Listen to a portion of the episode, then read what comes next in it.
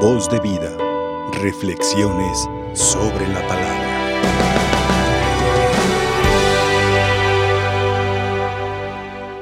Hoy en día manifestar abiertamente tu fe es un signo de gran valentía.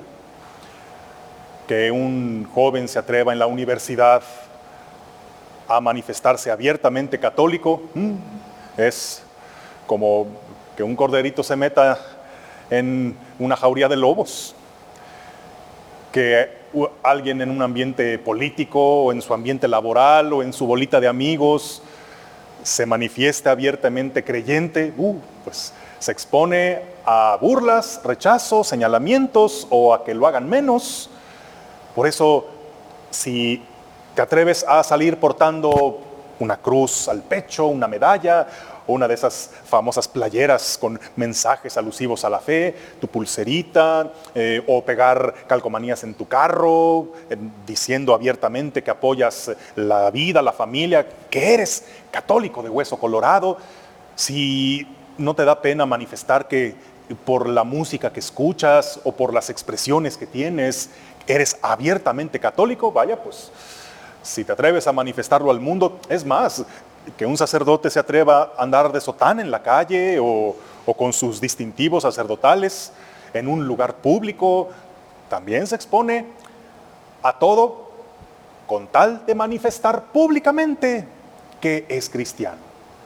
Pero así como es bonito que no nos dé pena manifestar en lo que creemos con signos exteriores, hay algo todavía más bonito que eso, todavía más el que los demás te lo noten, aunque no traigas nada de eso. Eso sí que será un distintivo de orgullo. Ahora sí que no serás tú el que tenga que hacer alaraca para decir, hey, mírenme, soy cristiano, mírenme. Es cuando los demás lo notan, aunque incluso trataras tú de disimularlo, pero cuando los demás lo notan, es que tu fe se nota no en esas cosas superficiales, sino en lo que debe notarse. Alguna vez se me hizo curioso, estábamos eh, algunos sacerdotes eh, en un día de descanso en, un eh, balneario. Y pues en un balneario como estás, pues ciertamente no íbamos de sotana, ni íbamos a rezar, íbamos a convivir y pues vestíamos la vestimenta propia de un balneario traje de baño y alguna discreta prenda, pero ningún signo que delatara lo que éramos. Y me llama la atención que una persona extranjera se acerca y nos pregunta, hola, eh, son sacerdotes, ¿verdad? Mm, eh, sí, sí, ¿por qué? Ah, no, nada, es que se les nota, felicidades. Ah. Pero si no estábamos ni rezando, no no estábamos evangelizando, estábamos solo pues, conviviendo. No había nada que nos delatara exteriormente. Pero es que estarás de acuerdo que hay algo que se nota en las personas que pertenecen al Señor.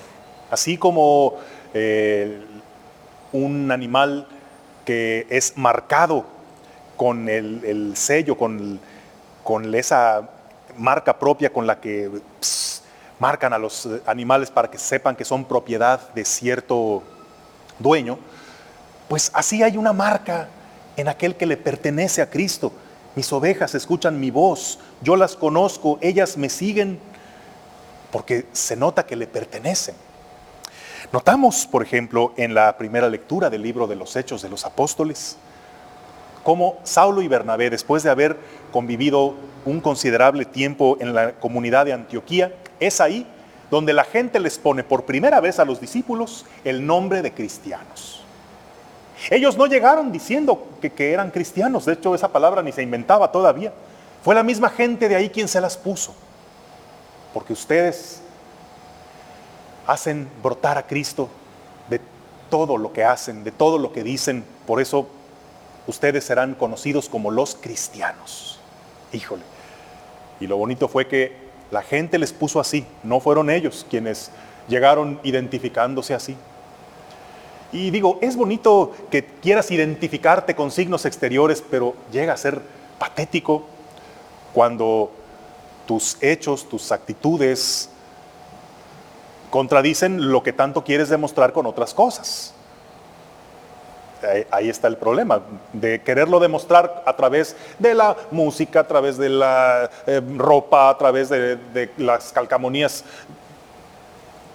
Presumir a los cuatro vientos que eres católico, pero que tus hechos más digan qué vergüenza de católico eres, es lo que puede hacer lamentable ese testimonio.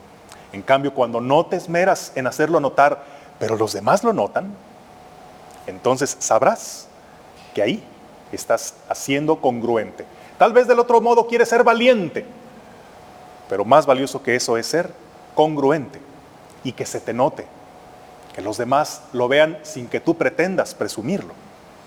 Llama la atención, por ejemplo, como Simón Pedro, recuerdan la noche de la pasión, cuando él trataba de pasar desapercibido fuera del palacio del sumo sacerdote estaba calentándose junto a algunos criados mientras su maestro estaba siendo sentenciado. Él quería pasar de incógnito, pero lo empiezan a ver y lo reconocen. Tú eres uno de los discípulos del Nazareno. No, no, dice yo ni lo conozco. Y lo niega una vez, y lo niega dos, tres veces, pero algo lo delata. Tú eres uno de sus discípulos, se te nota. Y es que ser discípulo se nota. Y cuando no lo eres, también se nota. Aunque tú te quieras disfrazar, se te nota. A Jesús le preguntan, bueno, tú eres el Mesías, dínoslo claramente. Y Jesús no se esmera en demostrarlo. ¿Por qué? Porque sus obras son las que hablan por él. Claro que el que es verdadero cristiano se le va a notar y algunos van a querer eh, atacarle, criticarle, otros van a reconocerle, pero es imposible que no se note, que no llame la atención. Es muy fácil distinguir a simple vista a gente de otras religiones, ¿verdad? Tú puedes distinguir a un judío por su forma de vestir, por ciertos signos que trae, a un musulmán, a un budista, incluso a hermanos evangélicos ya sabes que si está leyendo la Biblia en la vía pública o, trae su Biblia y su maletín puerta por puerta, ah, son, hermanos separados. Eh, tú sabes que si llevan falda larga hasta los tobillos o, tienen eh, cierto estilo al hablar, se les nota. ¿Se les nota qué? Que no son católicos. Entonces, ¿en qué se nota que sí es católico? ¿En que será del resto que no se distinguen por nada? Entonces, en el mismo costal de los católicos entran todos, los borrachos, corruptos, mediocres, eh, de esos que creen pero como si no creyeran. ¿Cómo va a ser posible que el católico se defina precisamente por su indefinición? Porque no se le nota que su fe afecte en su vida nada en especial. Más bien, que se nos notara que somos católicos por nuestra forma de vivir, de hablar, por nuestros valores inquebrantables, porque Dios realmente influye en nuestras decisiones y en nuestro actuar de cada día. Bueno, y a ti a simple vista, con tratarte un poco, distinguirían que perteneces a Cristo. No tengas temor de pertenecer a Él, porque también recuerda la promesa que nadie las arrebatará de mi mano. Si tú de veras quieres ser suyo, él cuidará de ti, Él se hará cargo de ti, nada te faltará. Por eso entrégale todo, no te dé pena distinguirte por ser de Él, ya que a los que son de Él nunca los deja de su mano. Oremos hermanos al Señor y pidámosle que acuda en auxilio de aquellos que ha querido alegrar con la resurrección de su Hijo. A cada petición, digamos, te lo pedimos, Señor por los niños que en estos días de Pascua son incorporados a la iglesia por el bautismo o reciben la confirmación o la primera comunión, oremos al Señor. Por aquellos que con el estudio o el trabajo se esfuerzan en hacer progresar el mundo y acrecentar los bienes de la creación, oremos al Señor.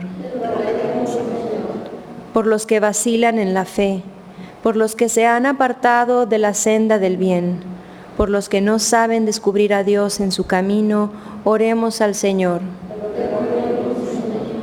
Por nosotros mismos, por nuestros familiares y amigos, por los que nos odian a causa de la fe, y por nuestros difuntos, oremos al Señor.